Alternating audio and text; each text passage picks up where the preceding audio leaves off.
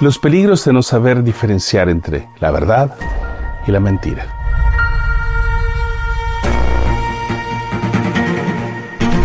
Segunda de Pedro 3:15 dice así, y tener entendido que la paciencia de nuestro Señor es para salvación, como también nuestro amado hermano Pablo, según la sabiduría que se le ha dado, os ha escrito casi en todas sus epístolas, hablando en ellas de estas cosas, entre las cuales hay algunas difíciles de entender, las cuales los inductos e inconstantes tuercen, como también las otras escrituras, para su propia perdición.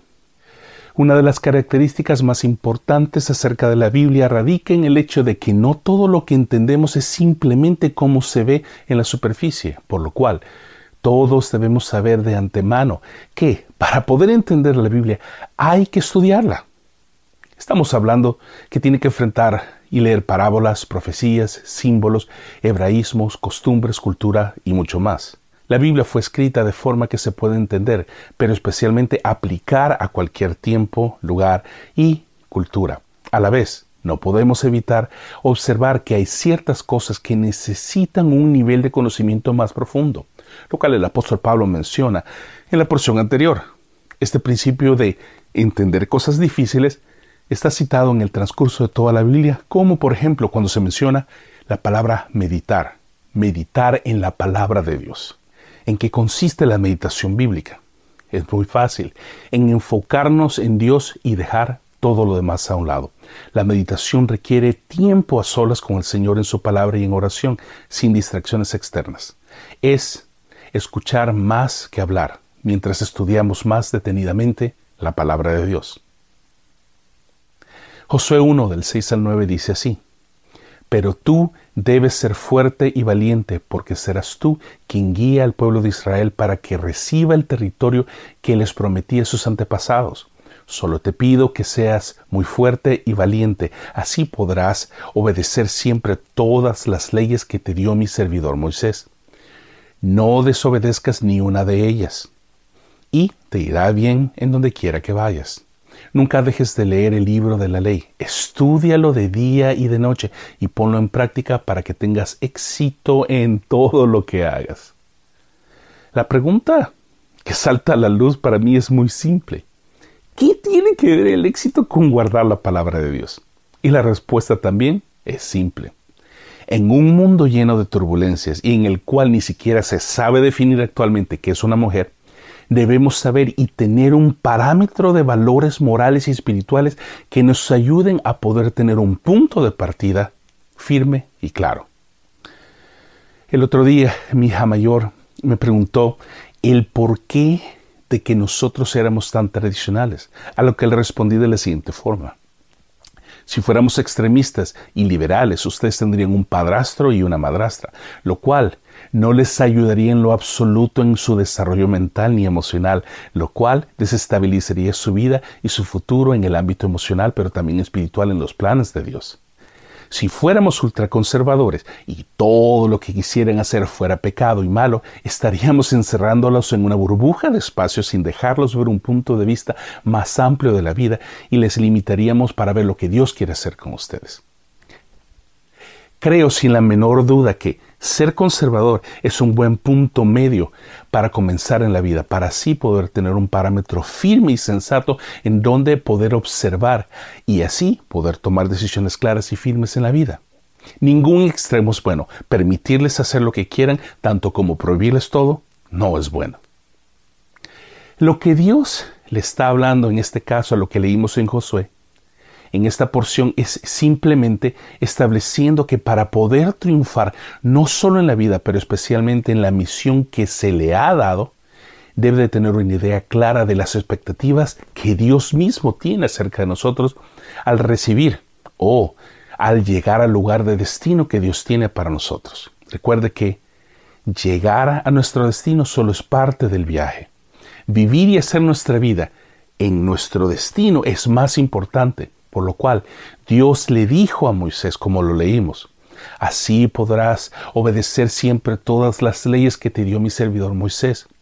No desobedezcas ni una sola de ellas, y te irá bien por donde quiera que vayas. Nunca dejes de leer el libro de la ley.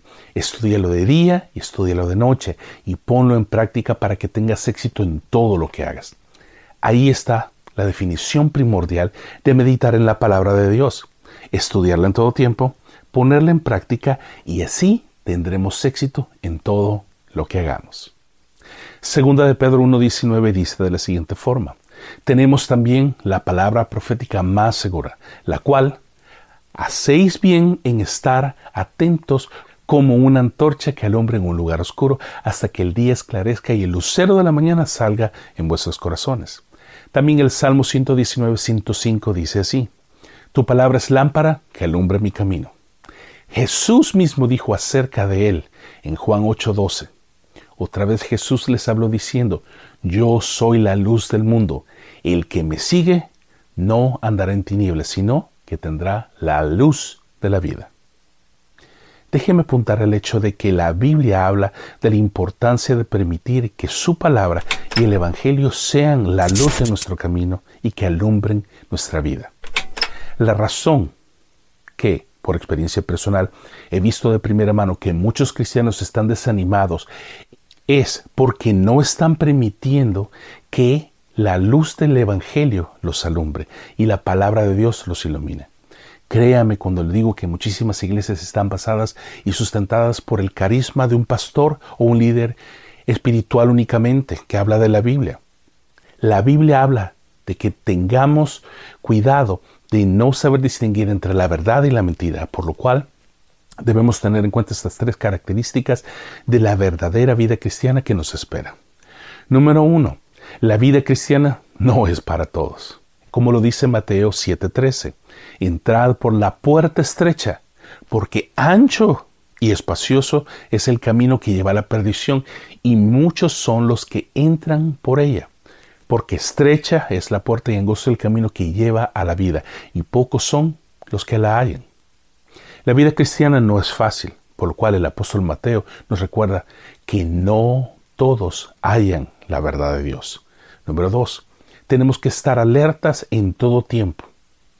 En el capítulo 7, ahora en el versículo del 15 al 20, continúa diciendo el apóstol Mateo. Guardaos de los falsos profetas que vienen a vosotros con vestidos de ovejas, pero por dentro son lobos rapaces. Por sus frutos los conoceréis. ¿Acaso se recogen uvas de los espinos o higos de los abrojos? Así todo buen árbol da buenos frutos, pero el árbol malo da frutos malos. No puede el buen árbol dar malos frutos, ni el árbol malo dar frutos buenos. Todo árbol que no da buen fruto es cortado y echado al fuego. Así que por sus frutos los conoceréis. La palabra por medio del apóstol, nos advierte de estar alerta de los falsos maestros y profetas que parecen ser enviados por Dios, pero al final de todo, cuando es la hora de dar frutos y la prueba llega a su vida, sus frutos los delatan.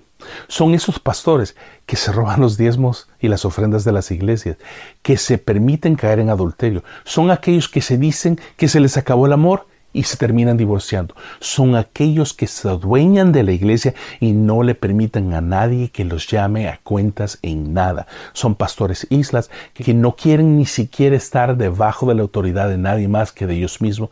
Y son aquellos que cuando se les llama a cuentas siempre dicen, no toques al ungido de Dios. Por lo cual, número tres, parecen ser, pero no lo son. Continúa el apóstol Mateo en el capítulo 7 como estamos leyendo, pero ahora en el versículo de 21 al 23. No todo el que me dice Señor, Señor entrará en el reino de los cielos, sino el que hace la voluntad de mi Padre que está en los cielos. Muchos me dirán en aquel día, Señor, Señor, ¿no profetizamos en tu nombre y en tu nombre echamos fuera demonios? ¿Y en tu nombre hicimos muchos milagros? Entonces les declararé, Nunca os conocí, apartaos de mí, hacedores de maldad. Muchos líderes actuales en la iglesia no han sido llamados por Dios y por ende no están guardando ni guiando a los hijos de Dios a conocerle más a Él y a su Hijo Jesucristo. Son aquellos que tienen su propia agenda y no les interesan los planes de Dios para ellos, ni para la iglesia, ni mucho menos que el mundo entero lo conozca a Él. Estos líderes son los que siempre, siempre se les escucha decir como parte de su vocabulario, mi iglesia, mi ministerio, mi llamado. Como lo hemos leído en la porción de Mateo. Pero, ¿cómo sabemos quién es el verdadero Hijo de Dios o un hombre de Dios? La respuesta es simple, por nuestros frutos, como lo leímos anteriormente, sobre todo cuando enfrentamos dificultades. Las dificultades son permitidas por Dios para probar nuestro corazón y evaluarnos a ver si estamos parados en el cimiento de la palabra de Dios o simplemente en la palabra de un hombre. Por lo cual, el apóstol Mateo continúa en el tópico y dice así en el verso 24-28 de Mateo 7. Cualquiera pues que me oye estas palabras y las hace, le compararé a un hombre prudente que edificó su casa sobre la roca. Descendió lluvia y vinieron ríos y soplaron vientos y golpearon contra aquella casa y no cayó, porque estaba fundada sobre la roca. Pero cualquiera que me oye estas palabras y no las hace, le compararé a un hombre insensato que edificó su casa sobre la arena, y descendió lluvia, y vinieron ríos, y soplaron vientos, y dieron con ímpetu contra aquella casa, y cayó, y fue grande su ruina. Un cristiano impaciente es una persona que está de pie y su fundamento está sobre la arena. Dice así el apóstol Santiago en el capítulo 3, versículo 1, sabiendo que la prueba de nuestra fe produce paciencia. Entonces, si esto es cierto, formula nuevamente la pregunta, ¿cómo podemos entonces distinguir entre la verdad y la mentira? Fácil. Recapitulemos de la siguiente forma. Número uno, Josué 1 del 6 al 9 dice así, pero tú debes ser fuerte y valiente, porque serás tú quien guía al pueblo de Israel para que reciba el territorio que les prometí a sus antepasados. Solo te pido que seas fuerte y valiente, así podrás obedecer siempre todas las leyes que te dio mi servidor Moisés. No desobedezcas ni una sola de ellas, y te irá bien en donde quiera que vayas. Nunca dejes de leer el libro de la ley, estudialo de día y de noche y ponlo en práctica para que tengas éxito en todo lo que hagas. El éxito o fracaso que tengamos en la vida está centrado en el hecho de que guardemos o no los mandamientos de Dios para nosotros, ya que es así que tendremos un balance, una plataforma firme y un parámetro claro para saber cuál es la verdad y cuál es la mentira. Por lo cual, Número 2. Juan 8 del 31 al 32 dice así. Si vosotros permanecéis en mi palabra, seréis verdaderamente mis discípulos, y conoceréis la verdad, y la verdad os hará libres.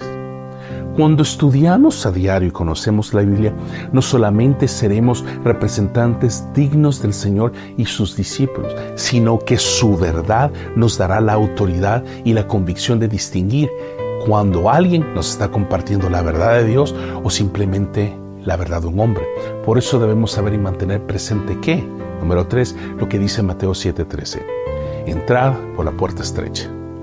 Vivir una vida de acuerdo a los principios de la palabra de Dios no es fácil, pero sí es posible, por lo cual si se te hace fácil ser cristiano y todo te sale bien, analiza si tu vida está siendo alimentada de la fuente correcta y si estás parado sobre el fundamento firme o simplemente sobre la arena débil y frágil del materialismo. Lo invito a que no se pierda el próximo episodio en el que hablaremos acerca de las características de los hombres y las mujeres de Dios. Nos vemos en el próximo episodio.